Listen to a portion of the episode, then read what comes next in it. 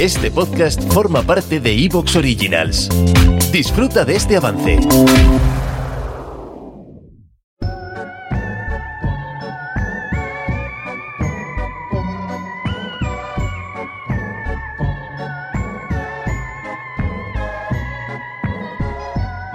Bienvenido, bienvenida a la bruja del rol. Lo que estás escuchando no es un episodio de los cuentos de la casa de la bruja, sino una sesión de un juego de rol emitida en directo en el canal de YouTube de Gorman. Hoy jugamos a la sombra de Saros, una campaña de misterio y horror escrita por Xavier Ugalde y ambientada en los mitos de Cthulhu. Año 1924. La floreciente ciudad de Bloomfield ofrece una nueva vida a todo aquel que esté dispuesto a luchar duro por ella. Pero nada es lo que parece en esta ciudad. Sus oscuros secretos pondrán a prueba la resistencia física y mental de los que se atrevan a llegar demasiado lejos. Disfruta de esta aventura improvisada mientras preparamos el próximo episodio de Los cuentos de la casa de la bruja. Con lo que yo he sido, tengo una botella de agua y, y una manzana para jugar a rol. Con lo que yo he sido, ¿eh? En fin, hola corazones, bienvenidos a una nueva merienda eh, rolera con manzanas y con el grupo Gasolina. y bienvenidos a... Oye, estoy un poco descentrado, ¿no? Pero ya no en, ya no en general. El que dúo, el también- dúo gasolina.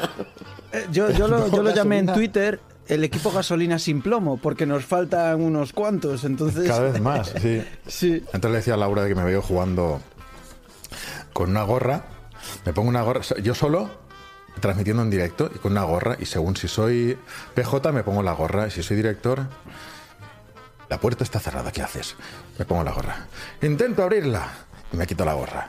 Está cerrada, no lo consigues. Gorra. Le pego una patada. Y así he hecho la tarde súper bien conmigo. Yo lo mismo. veo, de hecho creo que deberías de interpretar al personaje de Desi.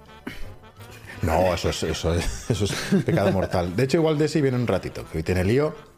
Pero confiamos en que antes de las 9 igual hay suerte y aparece aunque sea un ratito porque vais a necesitar todas las fuerzas posibles ante, Jo. ante la que se avecina. ¿Ah, sí? A ver, yo antes quiero, quiero, quiero, lamento tener que interrumpirte, pero ¿cuándo podremos hablar de la intro música super esta. motivacional?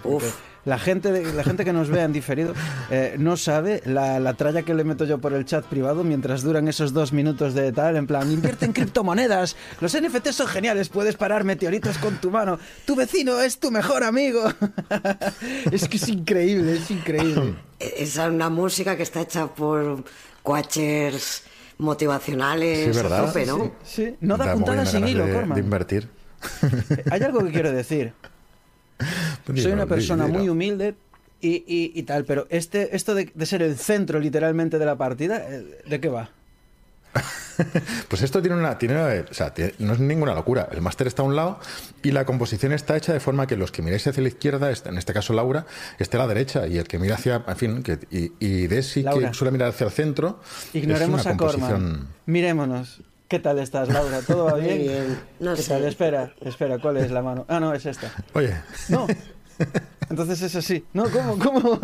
Yo quería chocar la mano a Laura. Nos lo impide, Corman, no puede bueno, ser. Está claro que hoy esto...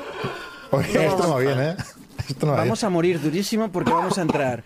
No vamos a Es- morir Esto es como hoy la peli- porque- en las pelis de terror. Vamos a investigar una mansión Espérate en que la que al ocurren revés. cosas y siempre entran 11 personas para que sobreviva uno. Si entramos dos, yo creo que en el Claro. hall ya podemos buscar un sitio y decir, aquí la policía hace tu, tu relieve en tiza, genial. Fíjate, hasta queda bonito la A ropa ver, que llevas con, con los baldosas. va a morir la mitad de personajes, ya, tal y como Sí, está sí, esto. sí. No, Yo creo que no vamos a morir porque conociendo a Suri y conociéndome a mí, probablemente Escapemos, Os en plan, en que no, le no den esta lleguemos ni misión, a no necesito dinero. ni de coña. Claro. Nada. Nos Ni que hubiéramos quedaremos a puertas de la mansión. Sí, eso de, la puerta está cerrada, ¿qué haces? Me voy Nada. al mercado del pueblo. Me- vuelvo otro día. la gente de por allí. Vuelvo otro día, lo voy dejando. Si es que nada nos obliga a estar aquí, tú recuérdalo, ¿vale? Aparte, cuando Bueno. llegue la hora de la cena, voy a querer unos buenos espaguetis y aquí no tiene pinta de haber. Yo- me apetece bocata hoy. Me apetece una, una brascada. Y hacemos una ensalada con tomatito y ya está. Y Bueno. tan feliz. Oye, ¿jugamos a rol o qué? ¿Cojones? Venga, eh, oye, os voy a evitar el resumen de campaña, que sería absurdo, porque si no, imagínate, estamos en la sesión 14. Cuando lleguemos 50, que llegaremos, habría que resumir 49 sesiones. Y no me parece muy sensato. Pero sí os diré que la semana pasada eh, comenzamos la tercera temporada, La Mansión Velasco, y os han encomendado una misión, eh, joder, bastante absurda, ¿no? Porque han, han cogido a, a dos abogados y, y un predicador vendedor de Biblias para una tarea tan,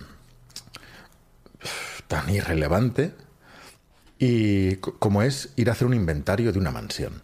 Y además pagándos un dinero, joder, muy serio.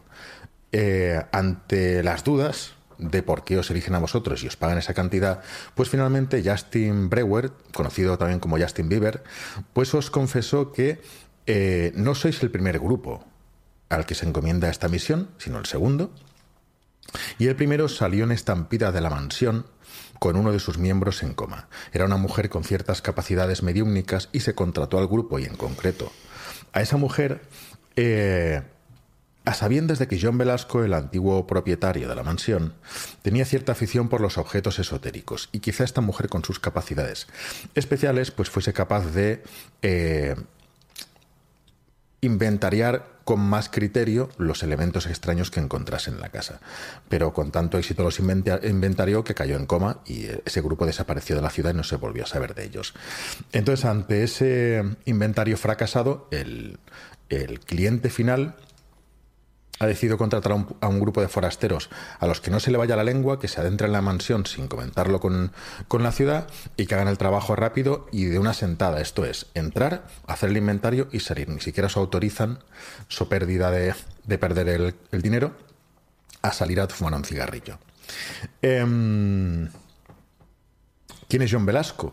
John Velasco era uno de los cuatro fundadores, a los que se, llama- se llamaba cuatro fundadores de, Bloomfield. No fundaron la ciudad con sus propias manos, la ciudad tiene algunos años más.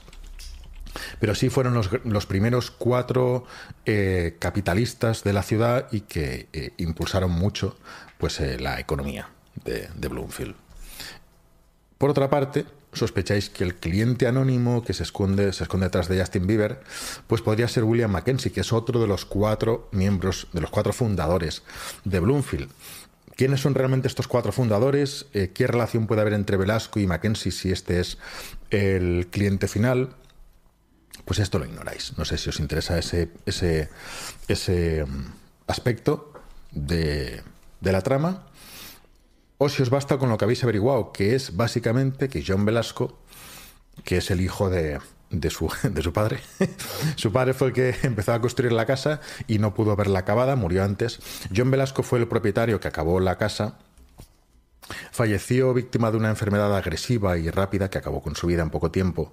Y tras ello, sus dos hijas pequeñas fallecieron ahogadas en el río próximo a la casa. Una de ellas se adentró en el río, empezó a ahogarse, la otra intentó rescatarla y la tragedia fue espantosa.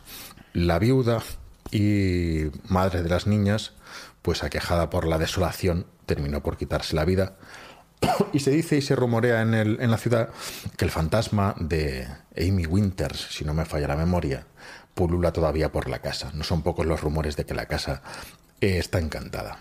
En fin, nuestra sesión terminaba con una nueva reunión barra cena en la cabaña de las montañas de Patricio. Y no sé si me olvido de algo. Refrescadme la memoria. Mm, no sé. ¿Nada?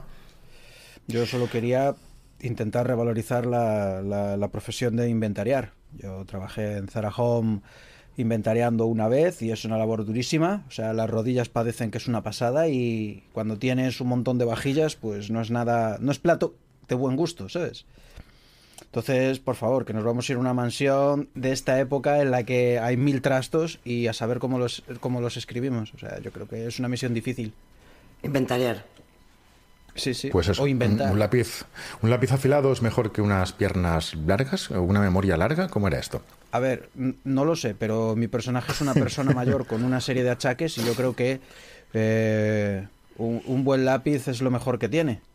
De hecho, yo voy a inventariar cerca de la puerta, por lo que sea. Muy bien. Pues. Venga, va, vamos al tajo. Eh, ya sabéis, os invito a que, a que atenuéis vuestros cinco sentidos habituales y que excitéis ese sentido maravilloso que es vuestra imaginación. Comenzamos.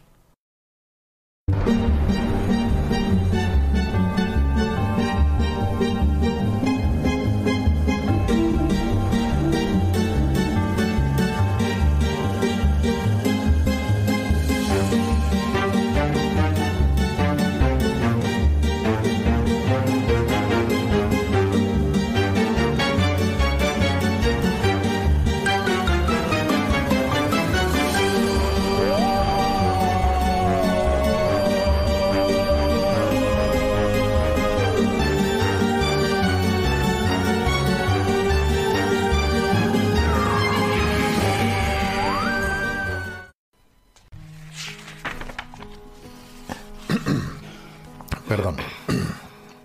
Em, imaginemos el, aroma de las. El aroma del café recién hecho. El aroma de las tostadas, de la mantequilla untada sobre pan caliente, de la mermelada de frutas, del zumo de naranja. Imaginemos esa cabaña de Patricio con las ventanas abiertas en esta mañana y la luz del sol. ¿Te está gustando lo que escuchas? Este podcast forma parte de Evox Originals y puedes escucharlo completo y gratis desde la aplicación de Evox. Instálala desde tu store y suscríbete a él para no perderte ningún episodio.